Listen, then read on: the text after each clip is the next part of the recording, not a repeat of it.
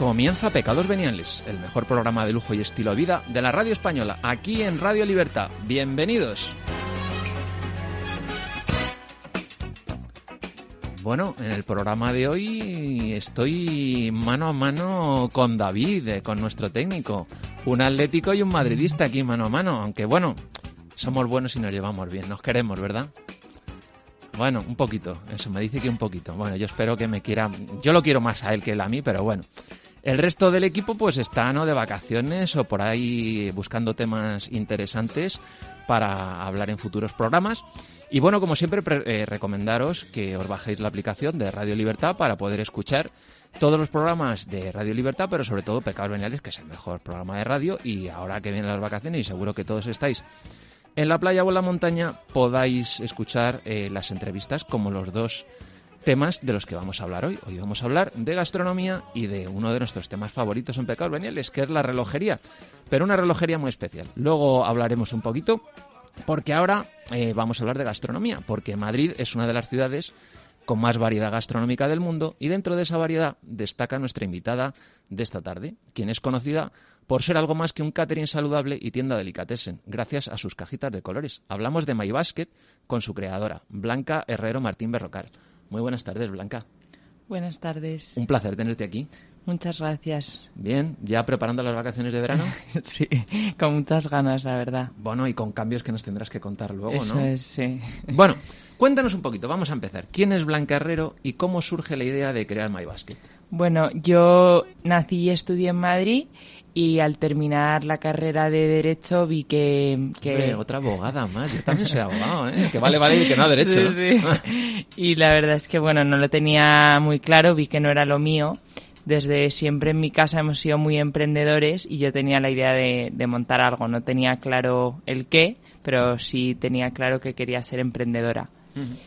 Eh, Oye, y es muy difícil ser emprendedor, emprendedor hoy en día y sobre todo siendo muy joven como tú eres. Bueno, yo creo que ser emprendedora sí es difícil, pero al final eh, hacer lo que a uno le gusta siempre es más sacrificado y más fácil que cualquier otro trabajo, ¿no?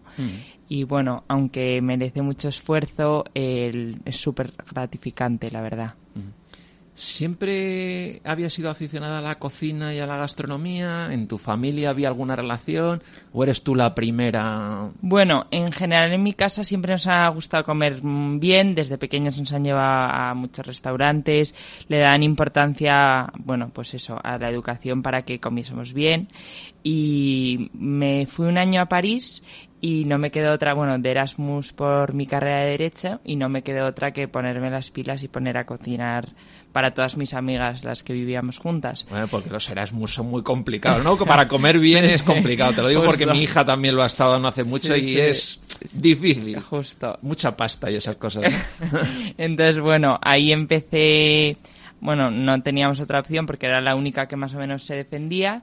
Empecé a estudiar, empecé a apuntarme cursos y sobre todo a leer. Y ahí fue, bueno, empecé a descubrir que no se me da del todo mal y, y me, me ilusionaba bastante. Así que al terminar ese año en París eh, llegué a Madrid y ya empecé mi formación como cocinera. ¿Y cómo fue la experiencia en Cordon Bleu en Madrid? Pues, porque la al verdad- final, bueno, es una de las escuelas, ¿no? Con más prestigio. Sí, justo.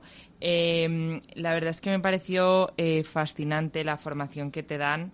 Es una experiencia súper, súper intensa y aprendes muchísimo. Toda la base de la cocina francesa, que al final es verdad que mm, ahora mismo no la aplico tanto, pero como base y las técnicas, el orden que te exigen, me parece fundamental para luego ser un buen cocinero.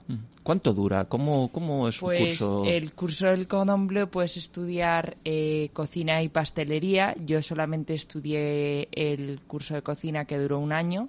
Son tres módulos. Mm, Básico, empiezas desde lo más básico de la cocina, intermedio y luego ya el más avanzado. Bueno, tenías que haber... Aquí en Pecados Veniales somos muy dulces, nos gusta mucho la pastelería. Ya. Es que, bueno, realmente sí hice el primero de pastelería, pero no es el estilo de pastelería que me gusta a mí, Ujú. porque en general nos caracterizamos en My Basket por tener una carta un poco más sana y Ujú. es verdad que la cocina francesa, dentro de que es increíble y, y es estupenda, pero no es tanto nuestro estilo. Utiliza mucha mantequilla, azúcar, etcétera, que al final, bueno, no es tanto nuestra línea. ¿Tienes algún referente en la gastronomía? Dices, eh, oye, mm, la, cocina de My Basket y mi cocina, me gustaría que algún día fuera. Ah, lo, ideal sería que fueras tú la próxima estrellas Michelin y esas cosas, pero ¿te has fijado en alguien en algún momento? Bueno, en general a mí me gusta comer sano, pero también disfruto mucho de todo tipo de, de, restaurantes diferentes, ¿no? Entonces, como algo que se parezca más a lo nuestro, tengo un referente que se llama Otolenghi. La verdad es que hace eh, cocina pues muy mediterránea, sana, fresca, que al final se parece mucho a lo nuestro, pero vamos, como referente en la gastronomía también tengo otros cocineros como es eh, David Muñoz o Luis Lera, que tiene un restaurante en Zamora que diría que es mi, mi máximo referente y ojalá algún día pueda ser como él. Eh, es un restaurante que se basa básicamente en caza y producto de la tierra de, Zamora y la verdad es que me parece, me parece un auténtico crack. Oye, una pregunta que me gustaría que contestaras eh, es ¿No crees que se está hablando demasiado de la cocina saludable? Ahora está como muy de moda y se nos está yendo de las manos. Ya redes sociales, en, todos sitios se habla de la comida saludable y bueno, en el fondo la comida mediterránea es quizá la más saludable del mundo, Justo. Efectivamente, yo creo que hay que ser un poco, bueno, o sea, tampoco hay que ser radical. A nosotros en el día a día creo que sí que es importante comer saludable, pero bueno, tener un equilibrio y tampoco obsesionarse. Entonces eso es un poco lo que intentamos tener nosotros en nuestra carta. Pues sí que tenemos cosas sanas que se adaptan un poco a las tendencias de ahora mismo, que mm, son pues eh, la gente vegana, vegetariana o más sana en ese sentido, pero luego también tenemos eh, cosas clásicas de toda la vida como con hidratos de carbono o recetas de toda la vida que no que, de vez en cuando está fenomenal también tomarlas. Oye, ¿qué crees que ha sido fundamental para el desarrollo de, de tu negocio? Pues creo que desde el principio, como éramos un equipo muy pequeño y bueno, sin demasiada experiencia, pues lo que nos caracterizábamos era porque nos gustaba adaptarnos un poco a todo, un poco a todo lo que nos piden los clientes, que muchas veces pues te piden cosas muy concretas que igual una empresa más grande eh, no se puede adaptar.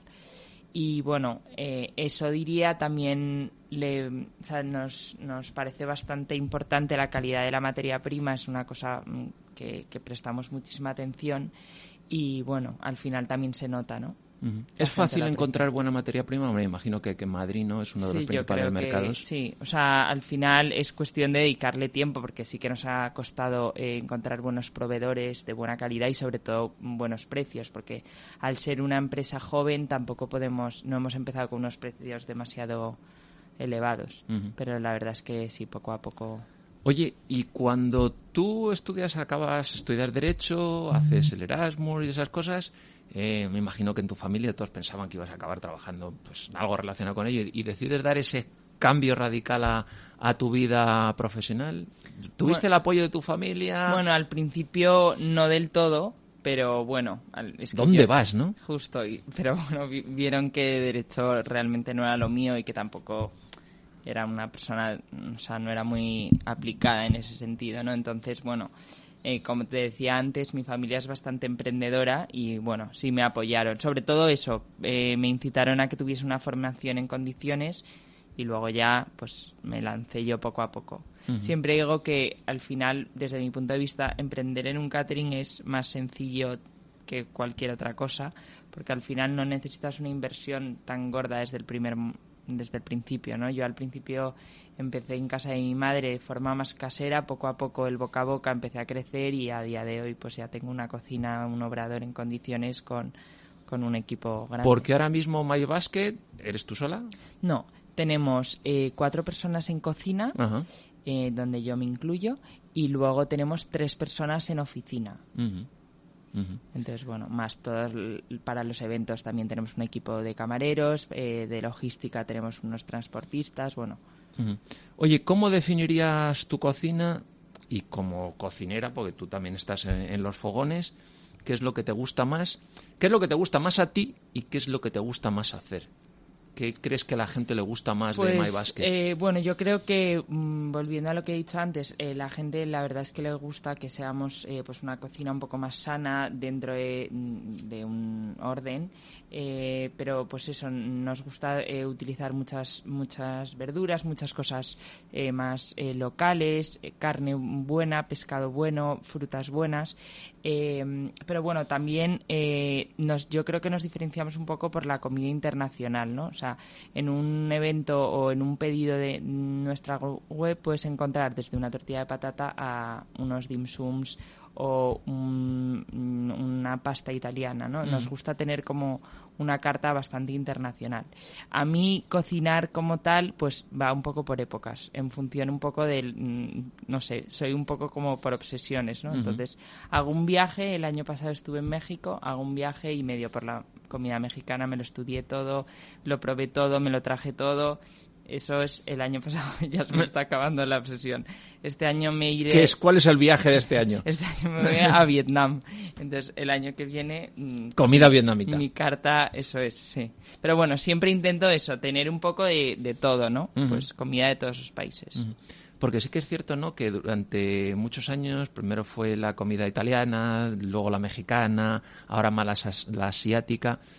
¿Qué está más de moda ahora tú que estás en este mundo? Yo creo que la verdad que un poco de todo. O sea, yo creo que veo que se pone súper de moda la- los restaurantes mexicanos, japoneses siguen también muy a tope.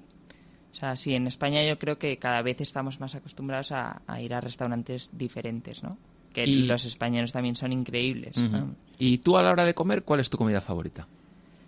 Pues siempre me encanta probar cosas nuevas, pero así como un plato favorito mm, no tengo. Me encantan las croquetas así de simple. Bueno, yo es, mi- es uno de mis platos favoritos, es, Pero- es mi debilidad. Pero bueno, sí, me encanta probar cosas en general diferentes. Asiático, mexicano, peruano, me apasiona. eh, cosas raras, me atrevo a comer de todo. eh, me gusta eso, probar cosas diferentes. Bueno, pues vamos con un poquito de música y ahora seguimos con Blanca Herrero charlando sobre My Basket.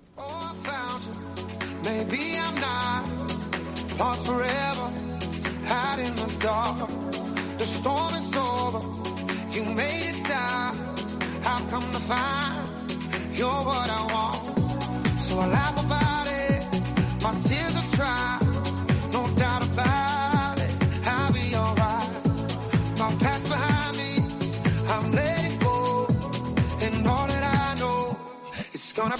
Master.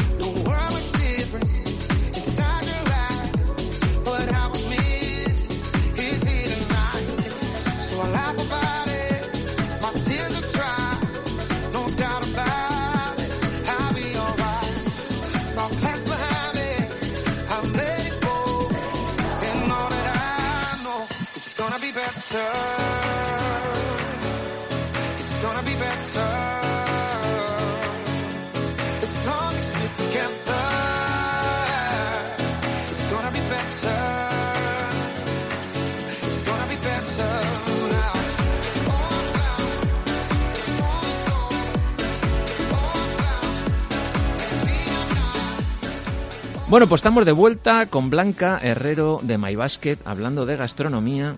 Cuéntanos un poquillo, eh, ¿cómo os afectó? Al final yo creo que a todo el mundo, eh, en lo profesional, en lo particular, nos ha afectado el confinamiento y el maldito COVID. ¿A ti cómo te afectó? Bueno, pues al final el, COVID, como tú bien dices, fue tremendo para todos. O sea, lo pasamos realmente mal, tuvimos que despedir a todos nuestros empleados y además estábamos justo en el traslado, bueno, en- nos metimos en una obra para, para entrar en la cocina en la que estamos trabajando actualmente, en el local que tenemos en la calle Víctor Andrés Belaunde. Con lo cual, bueno, tu- estuvimos bastantes meses parados y tuvimos que retrasar, eh, bueno, pues la entrada ahí mientras teníamos que seguir pagando el alquiler, etcétera. Pero bueno, al final aproveché bastante esa época para, pues, para crear recetas nuevas, para cocinar, cociné más que nunca. En redes sociales fuimos bastante activos, que al final nos, nos ayudó a tener como un, bueno, más seguidores y el día que mm, se desconfinó y poco a poco empezamos a tener un poco más de trabajo, pues al menos ya teníamos como pues más seguidores que al final pues nos ayudó. Mm. Porque, ¿cuántos años llevas ya con MyBasket? Cinco años. Ujú. Pero antes estábamos, como te comenté, de una forma un poquito más precaria en una cocina más casera y justo pues antes del confinamiento nos pilló en plena mudanza.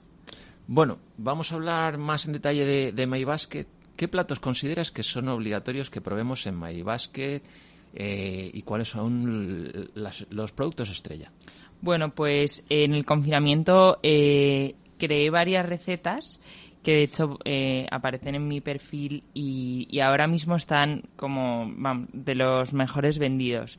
Uno es la quiche de puerros, los taquitos mexicanos y el pato laqueado, pero como te digo, eh, siempre me gusta ir creando y cada X tiempo eh, sacar cositas nuevas, ¿no?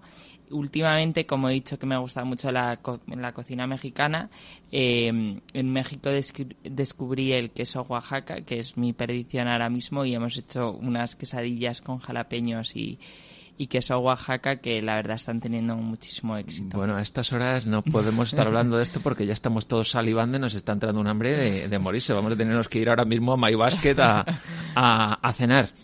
Oye, eh, ¿algún plato que esté desde el principio contigo?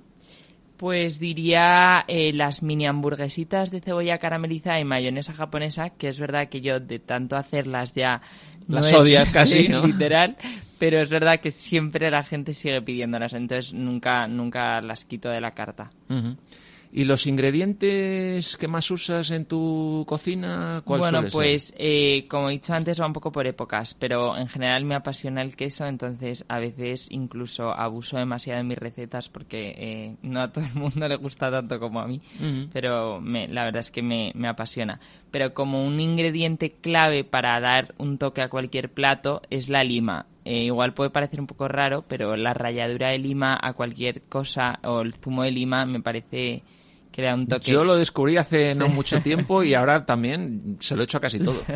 Justo para un pescado, para un, un- un pollo al horno, una Bueno, nosotros en casa hacemos unos tacos de pescado con lima que Sí, sí, te mueres. No, no, clave, lo recomiendo mucho, la Mm. verdad.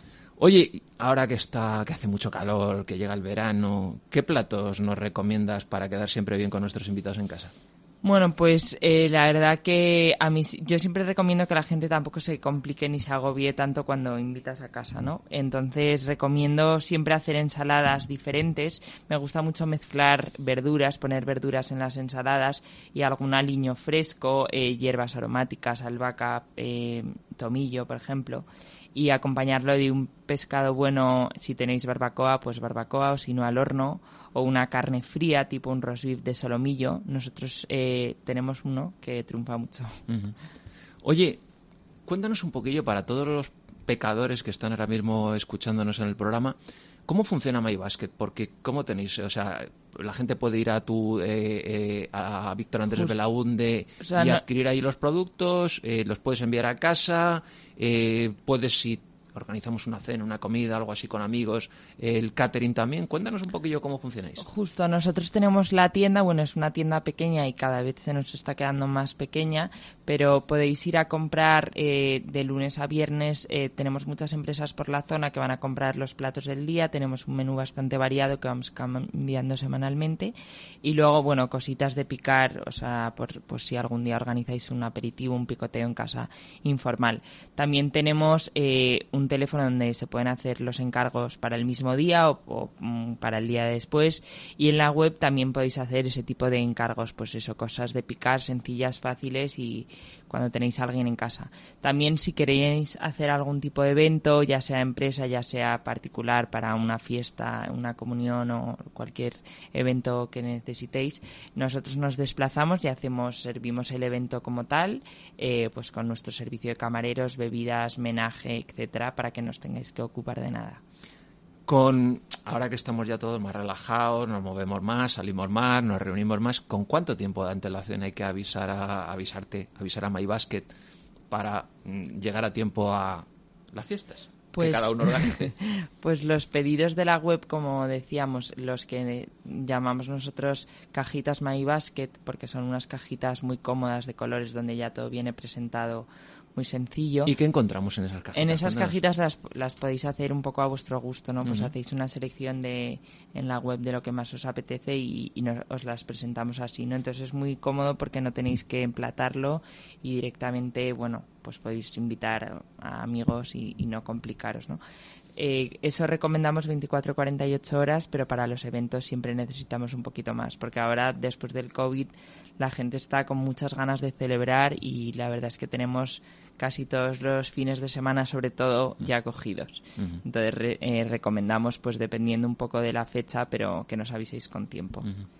Oye, ¿y tú ahora que ya te has reciclado, una abogada que está en temas de gastronomía con MyBasket, ¿qué recomiendas a esa gente que quiere iniciarse en temas gastronómicos, que le gusta, que quiere emprender?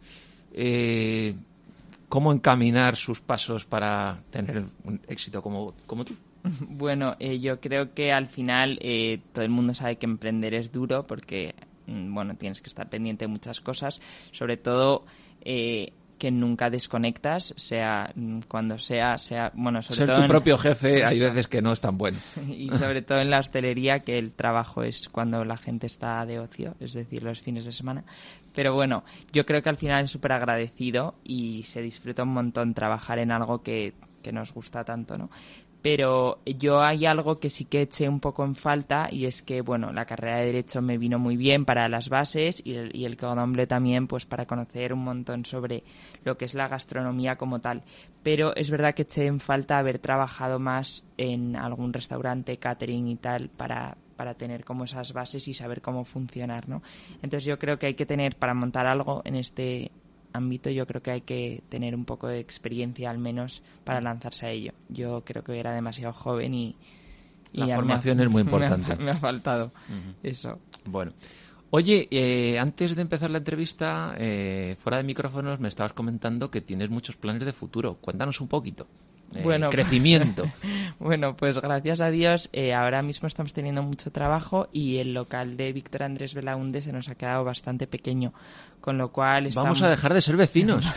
Pues Ah. sí, pero bueno, no nos vamos a ir muy lejos. Bueno. Si Dios quiere, eh, bueno, mm, nuestra idea es cambiarnos a, a un obrador eh, bastante más grande para, bueno, poder tener un poco más de comodidad y al final son muchas cosas. El catering implica, bueno, pues cristalería, menaje, personal, de todo, con lo cual en este local tan pequeño no cabemos.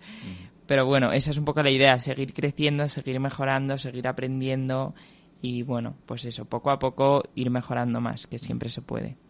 Bueno, se nos está echando el tiempo encima, se acaba la entrevista, pero antes de nada, para todos aquellos que nos han estado escuchando, que ya están salivando y quieren eh, comprar en MyBasket o que les sirvas un catering, ya has dicho que estáis en Víctor Andrés Belaunde, pero redes sociales, página web, ¿dónde, dónde os pueden encontrar? En redes sociales, en MyBasketFood y en la web eh, mybasketfood.com. Ajá, No, mybasket.com, perdón. mybasket.com. Genial. Bueno, pues Blanca Herrero Martín Berrocal de MyBasket, muchísimas gracias por estar en Pecados Veniales. Que pases felices vacaciones y bueno, cuando abres el nuevo sitio tienes que venir aquí a contárnoslo. Fenomenal, muchísimas gracias. Gracias a ti. Vamos con un poquito de música.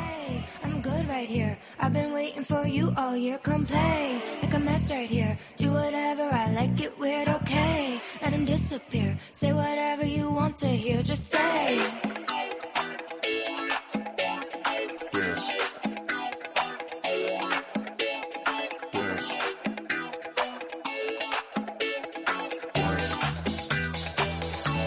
Look at here.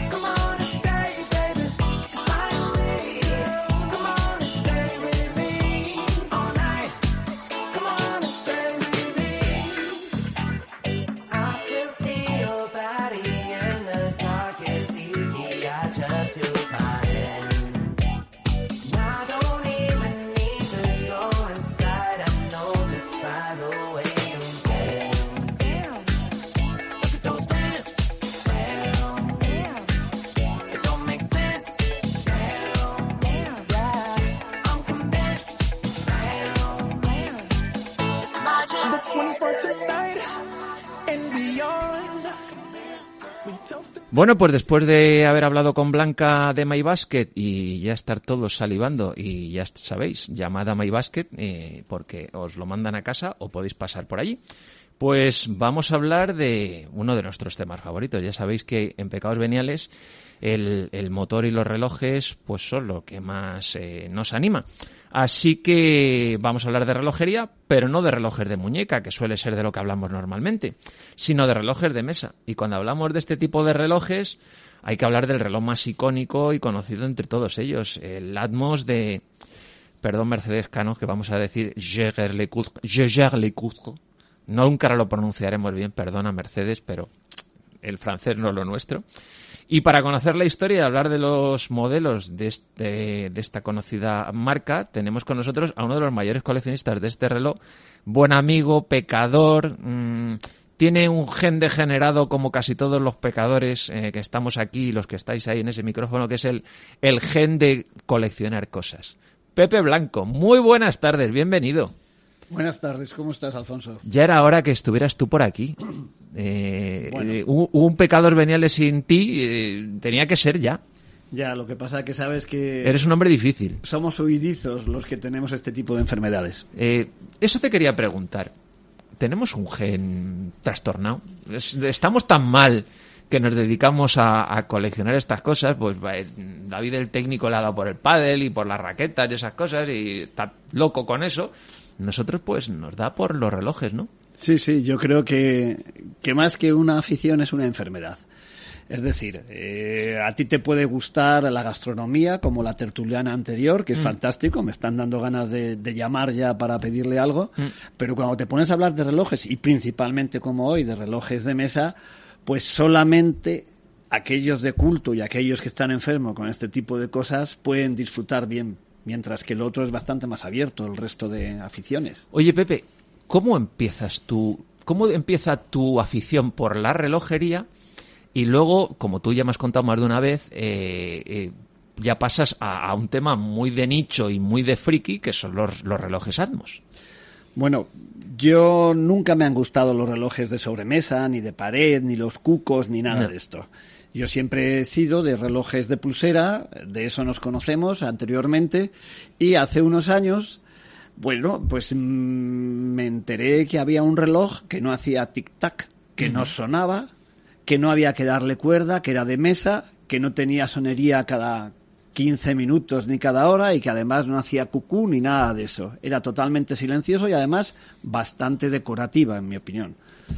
Así que me aficioné más al concepto ingenieril del movimiento continuo, del movimiento perpetuo, del mínimo de consumo de energía, al concepto ingenieril del reloj más que al reloj en sí. Eso es lo que me llevó un poco a, a atraerme. Porque sí que es cierto que, evidentemente, muchas veces los que amamos la relojería, a mí también me gusta. Es cierto que, que no me gustan los relojes de cuco, los relojes de pared no me, no me suelen gustar, pero también ha pasado por ese proceso, ¿no? De que eh, a mí empecé a gustándome los relojes de pulsera, pero sí que eh, el, el Atmos siempre me ha llamado mucho la atención y luego otro tipo de relojes de mesa de otras marcas como ya, pues bueno, hay cosas mucho más modernas como Envianev, Lepe, etcétera, etcétera, etcétera, que es pues una evolución no hacia mucho más diseño menos ingenieril como tú dices que, que es el Atmos. Pero cuéntanos un poco cómo nace el Atmos y, y quién lo diseña porque ahí detrás hay una historia muy curiosa. Hay un ingeniero, eh, un tal Reuter, Jean León Reuter, no sé cómo se pronuncia en su idioma, en francés o en alemán o en suizo, como se quiera, que en 1928 eh, desarrolla un concepto de mm, mecanismo que funciona con el cambio atmosférico y recarga eh, lo que es el calibre de un reloj. De manera que por los cambios de presión, el reloj se autorrecarga y va dando la hora sin necesidad de darle cuerda. Este mecanismo tuvo unos antecedentes en el siglo XVI y XVII. sí porque ya entonces había algunos primeros prototipos de algo parecido no Sí, lo que pasa es que se quedó en vitrinas reales y en vitrinas de la nobleza, porque hubo como mucho 500 ejemplares eh, que estaban destinados más a los reyes y a la nobleza y que no eran muy fiables, por lo cual seguían utilizando principalmente los relojes de cuerda, Claro. etcétera, que había que darle con la manivela y todo eso. El gran invento fue cuando Reuter descubre este tipo de, de autorrecarga. En 1930 eh, lo ve el nieto del fundador de la casa Lecoultre, efectivamente, que nos perdone Mercedes Cano, porque yo no sé cómo se pronuncia muy bien Lecoultre. Yo creo que probablemente sea una de las marcas más difíciles de pronunciar. Ahí eso tenemos un poco de disculpa. Menos mal que todavía no estaba con Jäger o Ah, Jäger o, o Jaeger. Ah, Vale. El caso es que Jacques David Lecoultre, que es el nieto del fundador de la marca, en 1930 en París, ve el reloj, lo compra, lo adquiere y se da cuenta de que, bueno, algo pasa ahí porque el cambio de presión atmosférica no es tan fiable ni tan medible como el cambio de temperatura. Por lo cual habla con el ingeniero, con Reuter, y le convence para transformar el movimiento, el mecanismo de recarga, en vez de a través de, la- de los cambios de presión, que se hiciera a través de los cambios de temperatura. Y es ahí cuando realmente Lecoultre le da otra dimensión al Atmos. Los primeros Atmos fueron con un mecanismo de recarga a través de una barra de mercurio y de un vaso de expansión que con el mercurio y con amoníaco a modo de termómetro, con la variación del mercurio y la subida y bajada de la barra de mercurio iba cargando el Atmos. Pero tampoco acababa de ser eh, un mecanismo realmente fiable, por lo cual ya se cambió al siguiente mecanismo que si quieres pues eh, nos, nos explayamos un poco más y hablamos de él. Porque al final, eh, una de las cosas más curiosas del funcionamiento del Atmos es que eh, los cambios de grados, como tú dices, no de la presión atmosférica, sino de los grados, en, en- en los modelos ya que se empezaron a, com- a comercializar, hacía que es lo que nosotros hacemos cuando a un reloj le damos carga, ¿no? No Sí. necesita que nadie, como tú dices, en, en- en esos años que tenías que estar con una llave eh, o una palanca cargando el calibre, este tiene vida propia. Efectivamente, así es. Eh, tú en un reloj de pulsera, eh, los que se llaman manual o mecánico, le tienes que dar la cuerda. En un reloj de sobremesa normal también le tienes que dar cuerda para recargar la, la reserva de marcha unos siete días. Y sin embargo aquí, sin el movimiento que necesita un reloj de pulsera automático para que recargue con un rotor, aquí sencillamente un fuelle, una cápsula que está rellena de un gas semilíquido, semigaseoso, eh, cloruro de etilo, ahora se llama cloroetano, Cuando se calienta, se expande ese fuelle, esa cápsula en la que está comprimido, y cuando se enfría, se encoge. Ese movimiento, ese desplazamiento, empuja un muelle central que va cargando la reserva de marcha del reloj, por lo cual, en teoría, tenemos ahí una carga continua e infinita durante un tiempo ilimitado. Curioso. Entonces, realmente es un reloj que puede funcionar eternamente sin la intervención humana. Hombre, hay, cuando hay cambio de hora y eso tienes que intervenir, pero en teoría, si no se cambiara la hora y esas cosas, el reloj podría funcionar eternamente sin que nadie hiciera nada. Sí, efectivamente, esa es la teoría. Si la cápsula hubiese sido cargada al vacío, no hubiese absolutamente pérdida de presión ninguna, el muelle principal no perdiera fuerza durante el tiempo, efectivamente la teoría es que sería un reloj de permanente carga de forma infinita, pero la realidad es que el gas va perdiendo fuerza con el tiempo, que los muelles van perdiendo también eh, fuerza y sobre todo que nunca se queda quieto. Lo mueven para limpiar, lo mueven para hacer algo. Bueno, eso Y luego ahí- tendremos que hablar de los cuidados Claro. que hay que tener y, a- con... y ahí es cuando deja de ser algo infinito. Genial. Oye, eh, una cosa de la que no hemos hablado y que quizá es ya un término un poco de frikis de relojería, pero bueno, como ya sabemos que en, en Pecados nos escuchan muchos amantes de la relojería, eh, ¿por qué tiene tan pocas oscilaciones a diferencia de los relojes de pulsera? ¿Y eso realmente afecta a la exactitud de los Atmos? Pues mira, el funcionamiento, a diferencia de los volantes mecánicos o demás, eh, como los eh, automáticos, el funcionamiento es que con un eje vertical suspendido, un péndulo gira en torno a una vuelta y media completa. Bien, con solamente el paso de tres cuartos, el volante ya gira, de- se desplaza de un lado a otro y es lo que haría en un reloj normal el tic. Cuando cambia de sentido, otros tres cuartos le haría el tac. Pero claro, ese giramiento, ese giro que hace en, en horizontal, desde su eje vertical, no es tan medible como las oscilaciones normales de otro reloj. Ajá. Por lo cual, depende de la tensión que tenga el hilo, de la elongación que tenga el hilo, la velocidad a la que vaya el péndulo, que las oscilaciones sean mayores o menores, por lo cual la exactitud y la precisión no es exactamente igual que un reloj mecánico tradicional. Es imposible.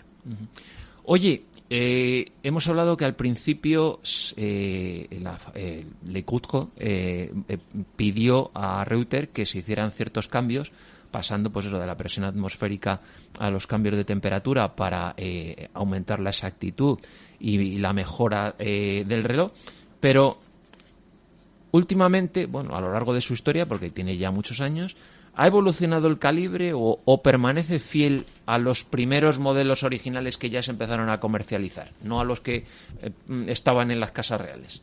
Eh, Yo creo que en esencia es el mismo. Es decir, cuando se sacó el primer modelo en 1935, el llamado Atmos 0 o Atmos 1, que ya funcionaba no con barras de mercurio, sino con el- la cápsula llena de gas, en esencia se ha conservado perfectamente todo ese concepto y ahora, aunque está más afinado, más ajustado e incluso con alguna que otra complicación, como luego hablaremos, pues eh, en esencia es el mismo concepto, que eso es lo que me fascinó. Desde 1928 se está funcionando con un reloj que ingenierilmente eh, responde a su origen, a no tenerse que manipular y a no tener que recargarse. Por lo cual, bueno, sí, en esencia es el mismo concepto. Y actualmente, más o menos, ¿tú has hecho cuentas de cuántos modelos de Atmos existen? Es imposible. Porque, bueno, yo, eh, para, a ver, me tuve que preparar esta entrevista contigo porque quería quedar más o menos a tu altura y, y demostrar que tenía ciertos conocimientos del Atmos, que, que sí que los tengo, pero bueno, entrar en profundidad. Y, y he visto que existen muchísimos, muchísimos. Vamos a ver, es imposible catalogar o decir cuántos eh, modelos de Atmos hay. Seguro que será un número finito, pero yo no alcanzo a saber cuántos modelos hay. Lo que sí que te puedo decir hay, es que hay tres o cuatro familias de Atmos sobre las que se han hecho distintos modelos. Uno es el Atmos 2, ese que eh, se hizo eh, en primera instancia, que corresponde a una especie de cúpula de forma de tetraedro, que es como una jaula eh, de cristal. Esa es la base. El primero, el- ese es el de los años 40. Luego viene la familia de los años 50 y 60, que es el que se llama el calibre 519, que tiene tornillitos azules. Luego viene el estándar, que es el que se llama calibre 528, que puede ser o de cúpula o cuando ya se descubrió que no todo el mundo tenía una estantería alta para quitarle la cúpula, Claro. salió con trampilla y en esa misma época estaban los que se llaman Baby Atmos, que son los calibres cincu- 526, 528, eh, no, 528 no, 524, etcétera. Esos ya abren con puertezuela. Esos Baby Atmos eh, fueron muy fueron comercialmente muy famosos porque bueno pues se regalaban a autoridades y demás. Y luego por último salieron en los años 80 el, el que es el que prácticamente se vende ahora donde en vez de estar apoyado sobre un puente está apoyado sobre tres, tres patas. Prácticamente el estándar actual es el de los años 80 y el concepto insisto es el de los años 30 todavía es increíble Oye, ¿y hay alguno que sea de los más famosos o de los más buscados? Porque evidentemente yo imagino que en Atmos pasa como en todo, que hay modelos que están mucho más buscados que otros, ¿no? principalmente los más antiguos, los Reuter. Los Reuter originales son de los más buscados porque no se encuentran, están ya todos en desecho.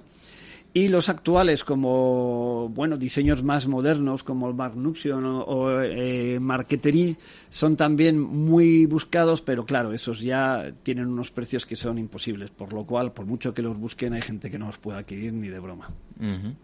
Bueno, bueno. Oye, ¿qué ha habido siempre, porque como es, se ha convertido en un, en un reloj icónico y en, eh, en la imagen eh, de, de una marca como Jaeger, eh, ha habido colaboraciones con conocidos diseñadores como Paco Rabanne, Mark Newson, Luigi Colani o Hermes. Cuéntanos un poquito, porque son modelos muy especiales y que también muchos bastante buscados, ¿no? Sí, cierto. Son ediciones de tirada corta porque han sido colaboraciones especiales con unos diseños especiales y claro, dispara el precio de tarifa sobre un reloj normal. Son muy bonitos, en mi opinión, tienen una estética pues, pues muy, muy especial y eh, en esencia no se trata de un reloj nuevo, se trata de el traje que se le ha hecho al reloj, al Atmos. Es decir, nosotros tenemos el Atmos estándar con el concepto de origen y le hacemos un traje a medida, diseñado por alguien que sabe diseñar. Y es lo que le hace realmente atractivo, ese traje que le han hecho.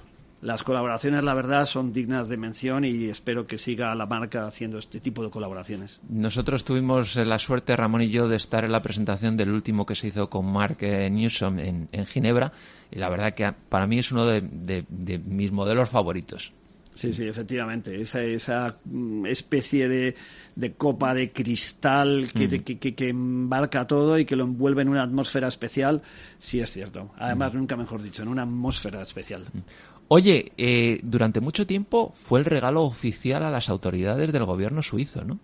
Sí, vamos a ver, eh, se le regalaba a los presidentes, pero principalmente se le regalaba a los embajadores que venían nuevos y que eh, por eso se llamó Embassy. Hay un modelo especial que se llama el Embassy, bueno, una familia de modelos que hacemos así, que es sobre la base del Baby Atmos. Sí. En vez de tener eh, toda la jaula de cristal, eran opacas, que tenían distintos colores, o bien de mármol, o bien en tonos de madera, etcétera, etcétera. Y ese modelo se llamó Embassy porque era el regalo principal que se hacía a los embajadores suizos en las embajadas.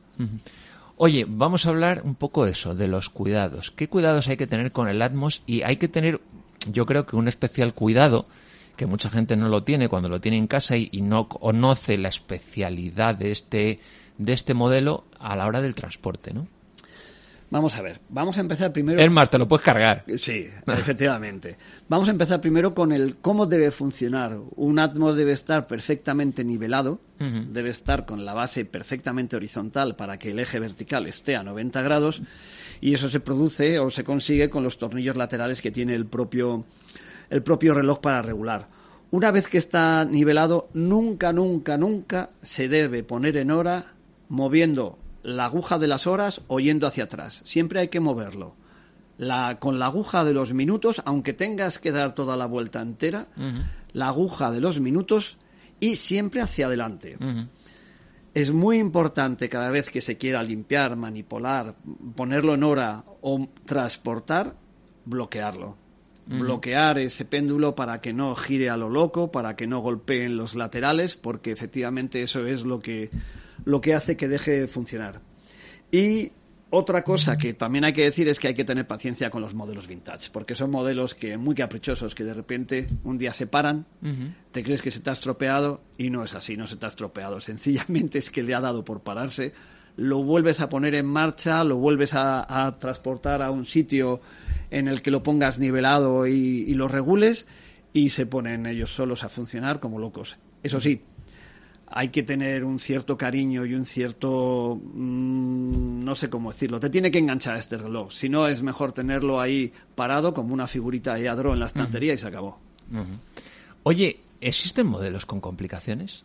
sí. Hoy en día de unos años para acá de una década para acá o así o quizás algo más eh, la marca ha empezado a meter pues fases lunares calendario eh, meses eh, en esencia es lo mismo, lo que pasa que como la medición se hace fraccionada, puedes meterle ya el calendario. Por lo cual eh, sigue siendo el mismo concepto, pero con complicaciones, por supuesto, nunca comparables con las complicaciones que te pueden ofrecer en un reloj de pulsera. El turbillón aquí no existe, es, No. eh, eh, sería demencial.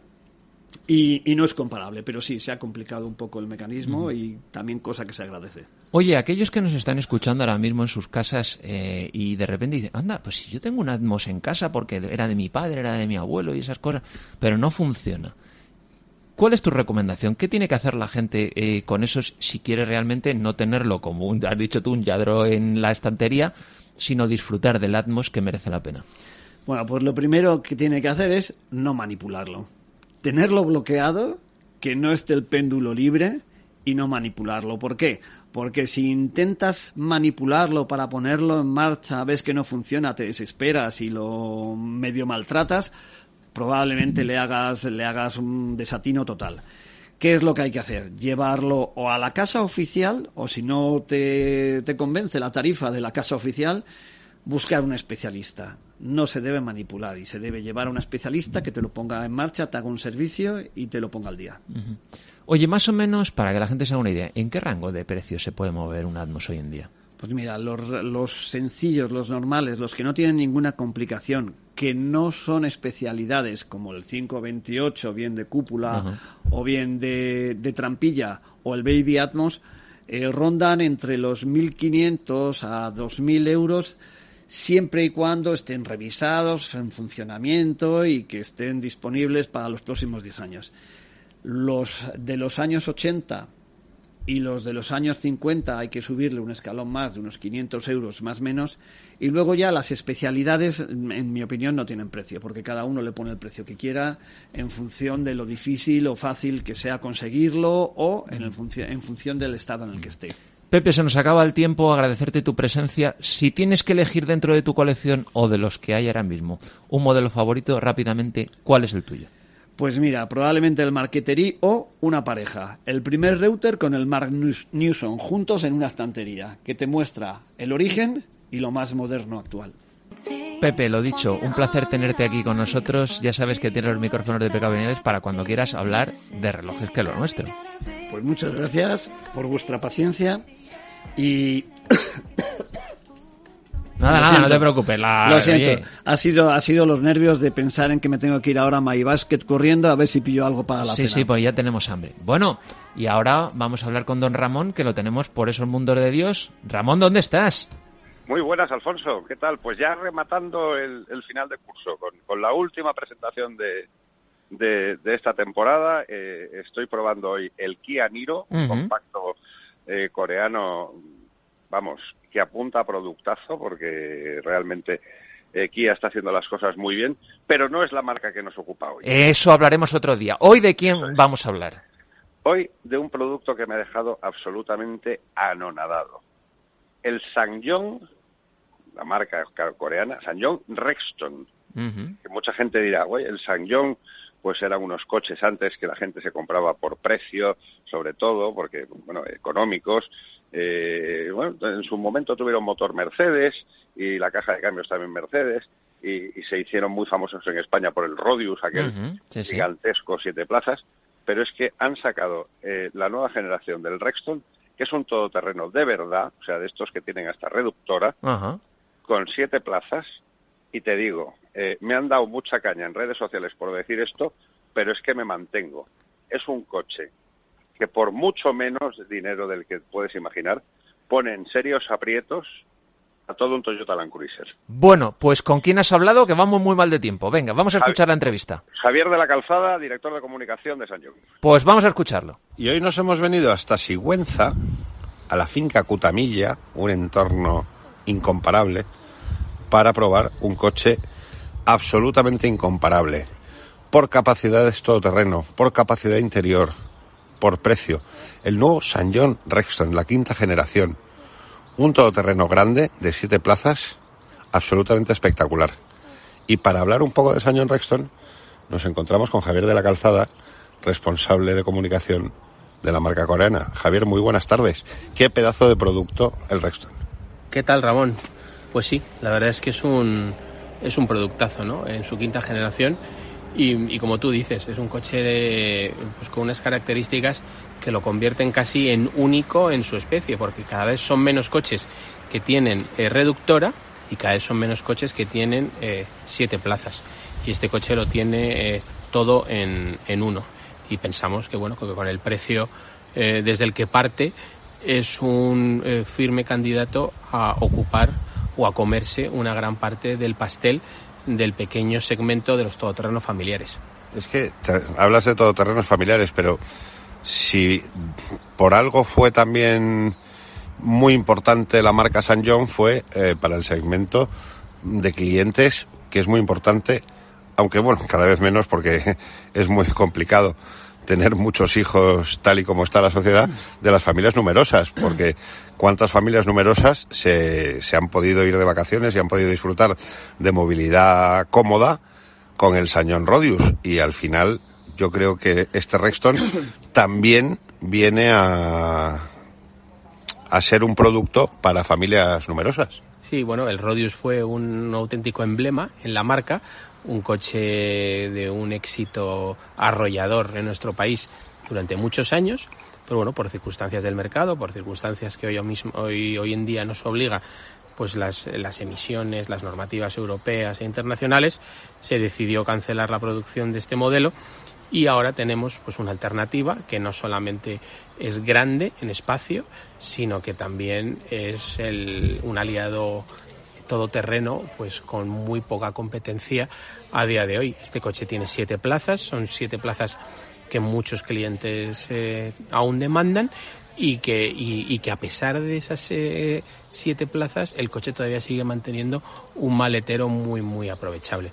Así que bueno, pensamos que es un paquete pues muy muy mm, muy atractivo para un público muy determinado eh, que hoy en día, bueno, pues algunos dicen que escasea, pero pero no es no es verdad. A las pruebas nos remitimos eh, por todo lo que llega a nuestros concesionarios preguntando por un modelo, siete plazas, grande, espacioso, diésel, eh, con tracción a las cuatro ruedas y automático. Lo que me llama mucho la atención de San John en todos estos últimos lanzamientos que hemos tenido la oportunidad de ir probando en, en los últimos meses es también el salto hacia adelante que habéis dado en calidades. Sí, ahora mismo para nosotros es un aspecto fundamental. Es verdad que la marca durante muchos años, una marca coreana, eh, se posicionó como una, como un, una oportunidad eh, asequible en el mercado, pero esto, esto ha cambiado, ¿no? Eh, seguimos, por supuesto, ofreciendo precios atractivísimos, muy inferiores al resto de la competencia, pero también con un producto que acompaña, un producto con un diseño eh, avanzado eh, al gusto europeo, con un interior y unas cualidades, unas calidades eh, de coche premium de segmentos superiores y con un eh, paquete de seguridad que es difícilmente encontrable, sobre todo en, en niveles de acceso.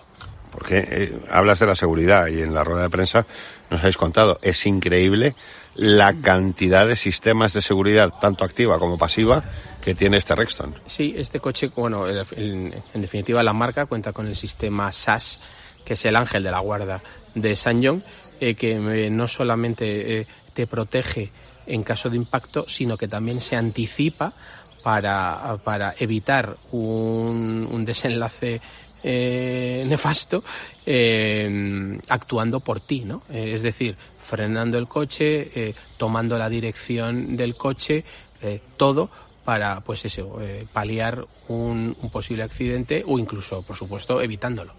Y luego estamos hablando de un coche que mucha gente quizá vaya él por capacidades, por, por, por las siete plazas, reductora, también por precio, pero es que luego entramos y en la versión más equipada, que es la que hemos tenido la oportunidad de probar, estamos hablando de tapicería de cuero, de asientos ventilados y calefactados, conectividad, pantallas digitales, mm, vamos, está al nivel o incluso por encima de la competencia.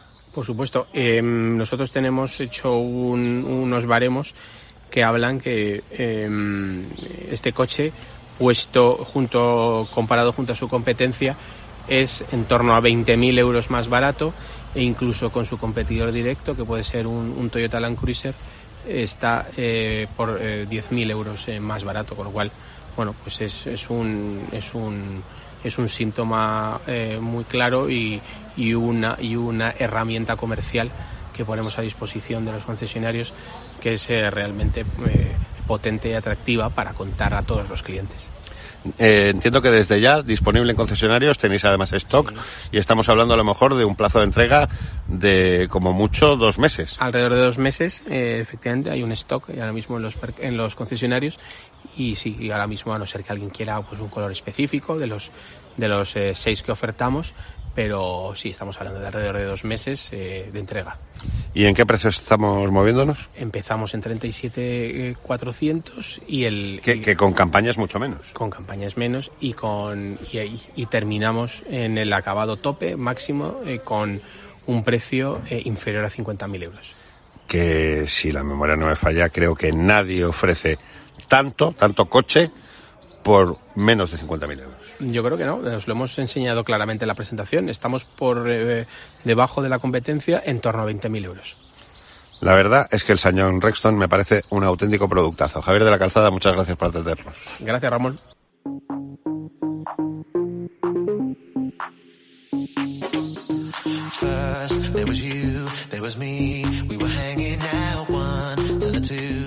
Three, Bueno, Ramón, y después de haber escuchado a Javier, ¿qué es lo que más te ha llamado la atención? Aunque ya has hablado un poco, ¿qué te ha parecido el St. John Rexton?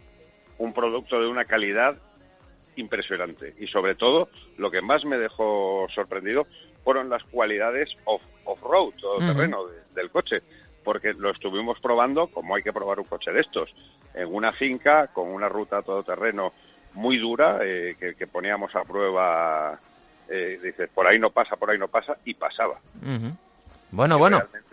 y, y- y sobre todo, la sensación de calidad también. Muy bien, pues oye, aquí os hemos echado de menos. Hemos estado eh, Pepe Blanco, que tú lo conoces, hablando del Atmos eh, de Gegea. Hemos estado con Blanca eh, Herrero hablando de My Basket, que nos ha mm, hecho salivar. Y ahora mismo Pepe y yo nos vamos a My Basket a, Yo también, a cenar. yo. Y nos tenemos que ir. Y como siempre decimos, Sed malos. Hasta la semana que viene.